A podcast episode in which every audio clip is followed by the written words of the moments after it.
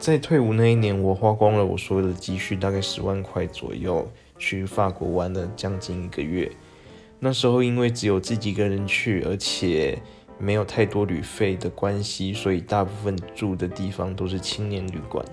在台湾，我们比较习惯叫它背包客栈。也是因为那次旅游经验，启发了我，现在开了自己的小店。我觉得人与人之间的交流是一件非常有趣的事情。